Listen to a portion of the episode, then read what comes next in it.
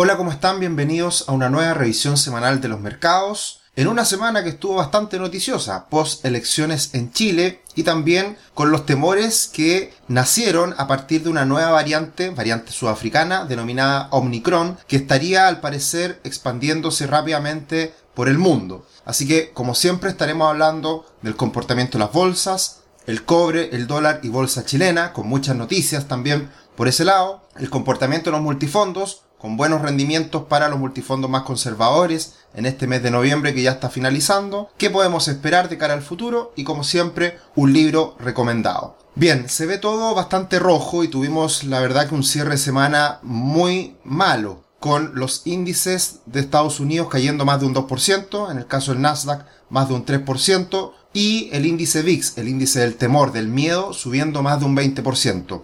Todo esto se debe a esta nueva variante Omicron que al parecer tendría una tasa de contagio bastante elevada, incluso mayor que la Delta, y por ese motivo es que los mercados sufren y vemos esta inquietud que comienza a aparecer nuevamente en las bolsas. Hay que tener sí mucho cuidado. El día viernes fue prácticamente feriado en Estados Unidos porque el día jueves era eh, día de acción de gracias y por lo tanto baja mucho el volumen transado. Y por lo tanto no hay que hacerle tanto caso a lo que pasó el día viernes en las bolsas. Vamos a tener que ratificar todas estas noticias, toda esta información el próximo día lunes. A ver si es que realmente con mayor volumen esta situación se empieza a eh, ratificar y por ende a haber una corrección más importante en las bolsas. El Bitcoin ya lleva dos semanas con fuertes caídas, ya cayendo un 8% la última semana también, y muy buenas noticias. Lo bueno de todo esto es que el precio del petróleo cae fuertemente más de un 10%, y esto es una buena noticia, por supuesto, para la inflación que hemos estado conversando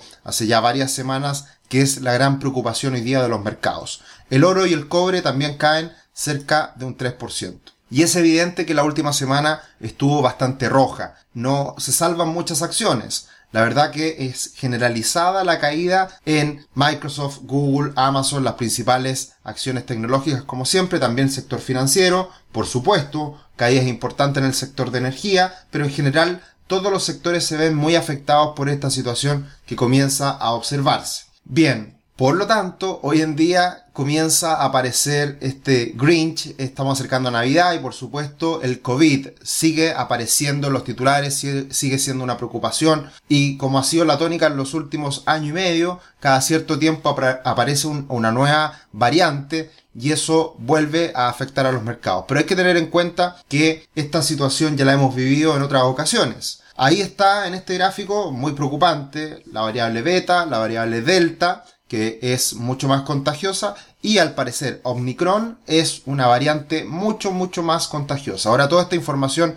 está recién apareciendo, se está recién conociendo, todavía no se sabe si las vacunas van a poder hacer frente a esta nueva variante. Noticia en desarrollo. Si es tan contagiosa como podemos ver en esta gráfica, obviamente que hay que tener cuidado, pero lo más preocupante probablemente en este contexto es que se están retirando los estímulos. Por lo tanto, si el mundo se vuelve a paralizar, es más difícil de poder contenerlo con estímulos económicos. Eso es lo preocupante hoy en día desde el punto de vista de las bolsas de los mercados. Pero hay que tener en cuenta también que el mundo está mucho más vacunado, que la vacunación va a seguir aumentando rápidamente. Sabemos que es muy probable que todos los años nos vamos a tener que vacunar y por lo tanto tampoco es algo que pueda ser incontrolable, creo yo, y eso lo vivimos por lo menos con la variante Delta a pesar de esta variable delta, que ya estaba presente en Europa, en Estados Unidos, un, ejemplo bastante sencillo y, evidente, cuando uno ve muchas veces los programas deportivos, partidos de fútbol, de tenis, uno ve que ya hace bastante rato las personas no están ocupando mascarilla y ya los estadios están bastante llenos. Por lo tanto, estamos eh, aprendiendo a convivir con el COVID ya definitivamente. Por lo tanto, más allá de las preocupaciones de corto plazo, creo que son eso. Preocupaciones de corto plazo, excusas para correcciones muy necesarias, pero es difícil que volvamos a ver un cierre total de la economía como ocurrió en marzo, abril, mayo del 2020. Lo que hay que estar muy atentos es al índice VIX que aumenta fuerte en el día viernes a niveles de 28, niveles máximos en las últimas correcciones de mercado y por lo tanto, si llega a romper esos niveles el próximo día lunes, martes, ya tendríamos que pensar en el siguiente nivel que son los niveles de 35-40. Y eso obviamente que puede repercutir en una corrección mayor en la bolsa. Así que este es un indicador importante a tener en cuenta en el corto plazo. Luego, el índice JETS, el ETF, que agrupa a las principales aerolíneas norteamericanas, también está rompiendo un soporte importante, los 21,30. Esto obviamente que también es una señal de preocupación, pero más allá de la caída, estamos viviendo hace ya un tiempo una corrección después del gran impulso de mínimos en torno a 10 dólares hasta los 30, esta corrección a los niveles de 20, que obviamente es también otra señal para ver cómo esta situación de la variante Omicron está golpeando a las bolsas, a los mercados. Y sin duda lo más importante es el Standard Poor's 500, que más allá de la gran caída que puede observarse en esta vela del día viernes, está todavía en un rango, en un canal alcista que es evidente. Y además de estar en ese canal alcista muy claro, eh, muy contundente, todavía el precio está por sobre la media móvil de 50 periodos que la estuvimos comentando hace algunas semanas atrás. Así que por ahora no hay nada que preocuparse en la bolsa norteamericana. Esta corrección puede servir para tomar nuevamente posiciones a mejores precios y por lo tanto hasta ahora es solamente una corrección, nada de preocupación. Y lo que nos debe poner muy contentos es esta gran caída del petróleo WTI. Después de alcanzar niveles sobre 80 dólares, en torno a 85 dólares, estamos ya bajo los 70 dólares. Así que esto es una muy buena noticia, una muy buena señal para relajar las tensiones asociadas al aumento de la inflación. Ya se esperaba que los commodities pudieran caer por el aumento del precio del dólar. Eso todavía no se veía de manera tan clara, pero en este caso, en el petróleo, es sin duda una señal muy importante y también deberemos ver qué es lo que pasa en el inicio de la semana, si es que se confirma esta caída o es fue solamente un susto de corto plazo. Bien, como siempre, los dejamos cordialmente invitados a nuestro canal de YouTube, siempre con sorpresas, siempre con más información sobre finanzas personales y educación financiera, todo lo que está pasando en los mercados, ya sea a nivel internacional y también concentrados en Chile, por supuesto, estaremos hablando semana a semana de diferentes tópicos. Además, como siempre, nos pueden seguir también en otras redes sociales como Instagram y Twitter, arroba cetricio, arroba Rubix CL. Así que estamos siempre tratando de aportar con un granito de arena en todo lo referente a las finanzas personales. Pasando al plano más local, al plano chileno, los activos que siempre estamos monitoreando para ver el impacto que estamos teniendo en Chile, vemos que el cobre se cae de manera importante en los últimos días. Era evidente. Con esta variante Omicron obviamente que los mercados se ven afectados, se contagian y el cobre no queda exento de estas preocupaciones.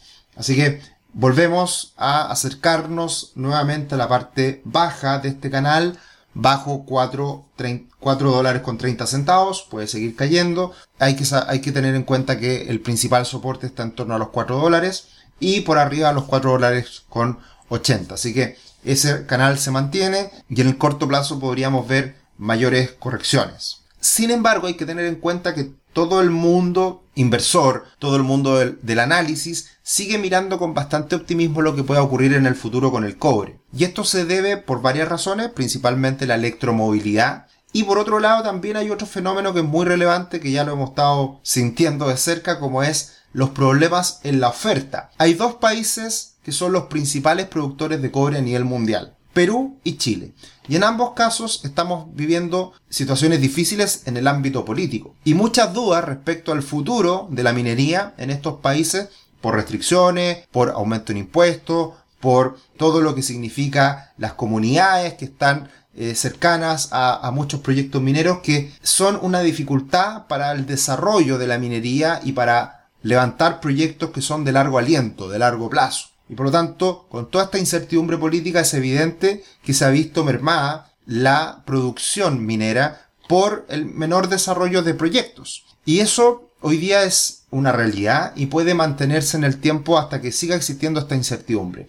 Y eso lleva a que la oferta esté hoy día también un poquito más contenida. Entonces, a pesar de que la demanda ha estado disminuyendo, también la oferta se mantiene bastante baja y, por lo tanto, en el futuro esto sigue siendo un problema para el, mundo minero, para el mundo del cobre y por lo tanto los precios pueden seguir presionados al alza. Este es un gráfico y proyección de BCA Research que ha hecho en los últimos días, en la última actualización de su, análisis relacionado a materias primas, así que eh, hay que tener en cuenta esta evolución que tiene bastante probabilidad de ocurrencia, que supere finalmente el próximo año ya definitivamente los 5 dólares la libra el, el cobre. Respecto al precio del dólar, tuvimos una caída muy importante con las elecciones, unas muy buenas noticias respecto a cómo queda el Congreso, y también la esperable moderación que deberían tener los candidatos de, los extremos, como se le ha denominado Cast y Boric.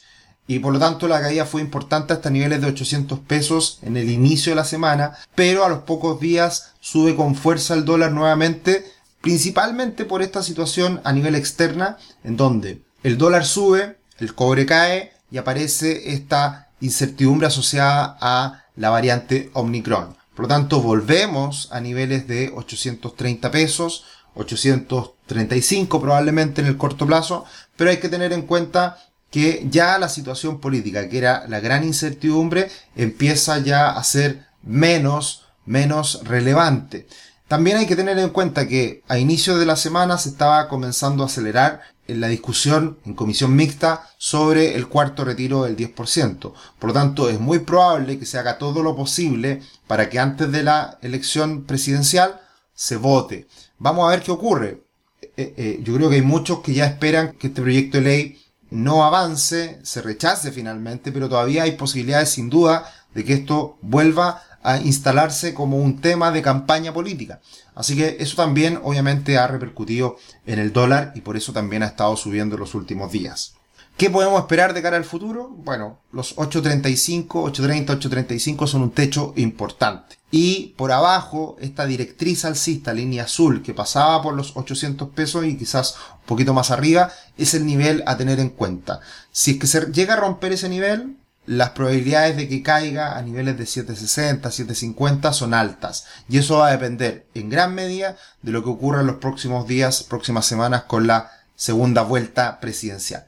El IPSA subió con fuerza esta semana también por estas nuevas señales en el Congreso principalmente, rompe con fuerza los 4.500 puntos, después de esa gran ruptura y alcanzar los 4.800 puntos viene una corrección, menor volumen, un respiro, un descanso, pero sigue manteniéndose sobre los 4.500 puntos la bolsa chilena. Así que mientras se mantenga sobre esos niveles, la probabilidad de seguir subiendo es alta y podría ir a buscar los 5.000 puntos sin problema en la medida que todos estos temores políticos se comiencen a disminuir. Y acá hay dos tablas importantes respecto a la bolsa chilena.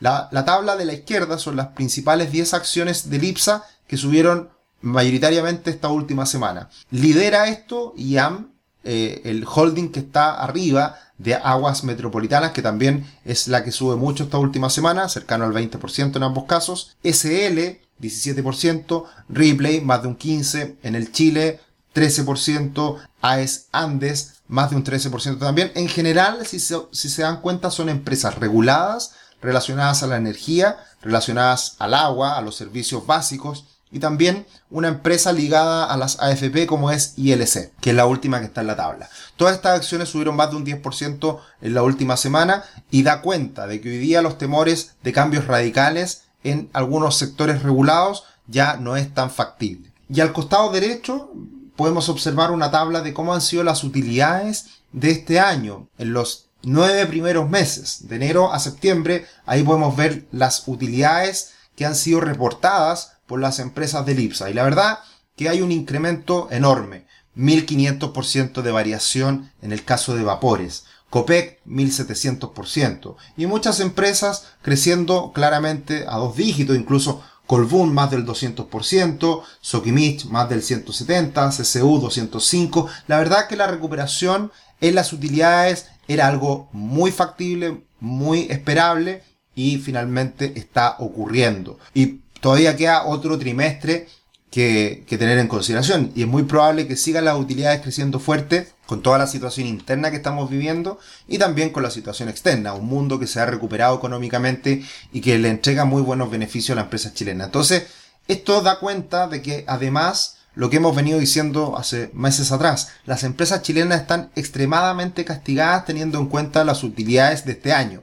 Ahora, ¿Cuál es el gran temor a futuro y por qué las empresas chilenas no suben? Porque no hay liquidez, no hay dinero que esté entrando a la bolsa chilena que esté comprando estas empresas. Y también por la incertidumbre que viene de cara a los próximos años tras las elecciones que hemos, que hemos estado presenciando este año 2021. Ahora, lo que hay que tener en cuenta de nuevo es que el Congreso, como está quedando, hoy día el Congreso estaría ya limitando la locura parlamentaria, la locura de algún presidente. Y eso creo que es una noticia, un cambio muy importante de cara al futuro y que lentamente se va a ir materializando en un mejor comportamiento en las acciones chilenas. Con este resultado de la última semana post elecciones, tenemos que la bolsa chilena medida en dólares se pega un salto importante respecto a la bolsa de Brasil. Y eso da cuenta de cómo el ánimo comienza lentamente a mejorar. Obviamente todo esto no es de un día para otro. Todo esto se va desarrollando de a poco. Y por lo tanto hay que tener paciencia pero es una, una muy buena señal lo que hemos visto esta última semana tras las elecciones presidenciales parlamentarias. Bien, teniendo en cuenta todo esto, los multifondos más riesgosos, multifondo A, B, C, tienen caídas esta última semana, principalmente por la caída del dólar, porque no se alcanza a materializar, a observar las caídas de la bolsa hacia fines de semana se va a compensar finalmente este efecto porque por un lado sube el dólar, cae la bolsa, así que el, multifondo A debiera mantener esta, esta corrección del último tiempo. Y lo que vemos en el multifondo E es una muy buena semana, beneficiado también por las elecciones, muy buen repunte en la renta fija los primeros días de la semana. Y ya en el mes de noviembre, el multifondo E sube más de un 6%. Impresionante la recuperación y si tomamos en cuenta desde el punto mínimo alcanzado por el multifondo E hasta la fecha tenemos un repunte de un 13,5%. Así que, como hemos dicho anteriormente, hay que tener cuidado con los cambios porque nos podemos perder grandes movimientos en poco en poco tiempo. Así que muy buenas noticias para el multifondo E y todo se comienza a promediar si se quiere, a reencauzar, pero todo va a depender mucho también de lo que ocurra con un posible nuevo retiro de las AFP. ¿Qué podemos esperar? Bueno, hay una gran noticia que se conoce el viernes por la noche, como es esta reestructuración definitiva de la TAM, que es, como se sabía, como se esperaba, como lo venimos diciendo hace muchos meses, una muy mala noticia para los accionistas actuales.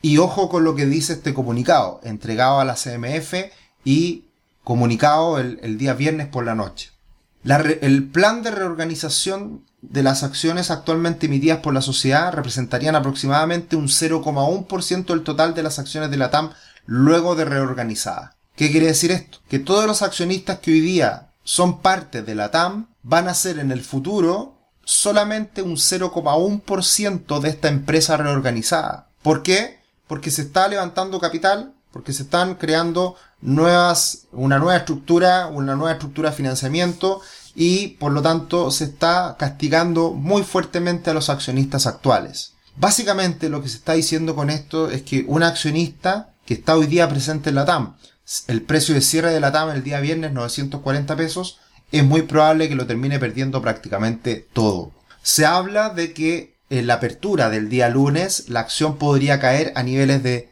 5 pesos, 10 pesos, 200 pesos. Ese es el rango que hoy día se está anticipando respecto a este comunicado de la TAM. En esta noticia comunicada por el Mercurio Inversiones habla de que muchos analistas esperan una caída del 80 al 99% del precio de la acción. Así que la verdad que yo siempre fui muy pesimista respecto a la TAM. Pensé que debía valer mucho menos de esos mil pesos en los cuales se mantuvo por mucho tiempo. Pero la verdad que una caída a 200 pesos, 100 pesos o menos es sin duda una muy mala noticia y da cuenta de las necesidades financieras que tiene esta empresa para volver a, funcionar en el futuro, para salir adelante, para poder replantearse de cara al futuro. Así que, ¿quiénes ganan en todo esto? Sus accionistas mayoritarios, los que tienen el dinero para volver a inyectarle la plata a la TAM y en el largo plazo poder volver a ser una, una empresa viable y que vuelva a ganar dinero en el futuro. Así que muy malas noticias que se van a dar a conocer sin duda mañana en la apertura del mercado y lamentable por todos los accionistas que apostaron eh, en esta acción. Bien, ahora, teniendo en cuenta también lo que viene de cara a los próximos, días, estamos en el rally navideño, en lo que, en, el optimismo que vemos hacia fines de, cada año, Y acá esta es una tabla que yo siempre me remito a, revisar. Eh, Traders Almanac, un, libro que se hace todos los años en Estados Unidos, que entrega una cantidad de estadísticas enorme. Y lo que se evalúa en esta tabla cuando la bolsa ha subido más de dos dígitos a lo largo del año, como lo ha sido este año, más de un 20% sube la bolsa norteamericana, el análisis de esos años que ha subido más de dos dígitos a esta fecha es que tenemos buenos meses de noviembre, buenos meses de diciembre, también desde el Día de Acción de Gracias hacia fin de año, muy buen comportamiento y también el rally de Santa Claus, que es hacia fines de año también con buen comportamiento. Si se dan cuenta en general, bueno, una tabla bien compleja con hartos números, pero lo que dice abajo es cuántos años ha subido la bolsa, cuántos años ha bajado en estos periodos. Y la verdad que las caídas son muy menores. Por lo tanto, a pesar de la corrección que estamos viviendo hoy día, hay que quedarse tranquilos porque la estadística acompaña en esta época del año a la bolsa norteamericana. Así que más allá de estas correcciones, es muy probable que terminemos el año con un buen comportamiento, con un buen desempeño en el Standard Poor's 500 a lo menos. Bien, otras noticias que se van a dar a conocer esta semana, los ICM o los PMI, manufactureros de servicios, vamos a tener también empleo en Estados Unidos, muy importante siempre, en Chile vamos a tener también IMASEC, muy importante noticia también cómo sigue esta recuperación en Chile, y habla Jerome Powell en estos días pero la verdad que se va a dedicar a otros temas. Igual hay que estar mirando con lupa lo que dice Jerome Powell porque se estaba hablando hasta antes de esta corrección del día jueves viernes, se estaba hablando del el retiro de estímulos, cuando comienza a subir las tasas la Reserva Federal.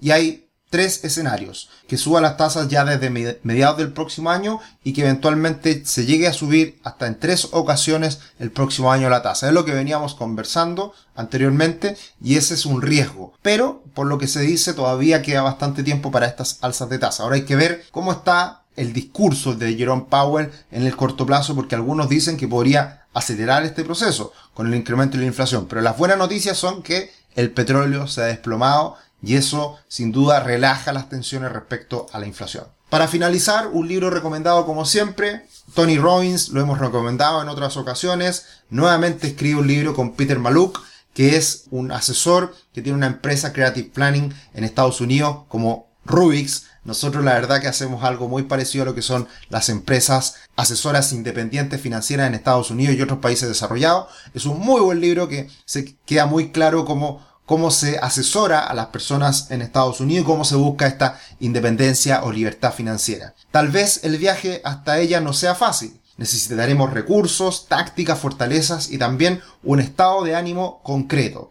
Muy buen libro que resume y que insiste en algunos tópicos que se habían comentado anteriormente en el libro Inquebrantable, que también fue co-creado, co-escrito entre Peter Maluk y Tony Robbins. Este es un libro que acaba de salir del horno. La verdad que este es un libro del año 2020 en inglés, traducido al español hace muy poquito por la editorial Deusto. Bien, que tengan una excelente semana, que les vaya muy bien. Esperemos que esta nueva variante Omicron no sea nada del otro mundo, que obviamente va a repercutir en los mercados, pero que no sea nada terrible. Y hay que seguir cuidándose, hay que vacunarse para estar sanos y seguir saliendo de esta terrible terrible pandemia. Un abrazo grande, que estén muy bien. Éxito para la semana que viene. Chao, chao.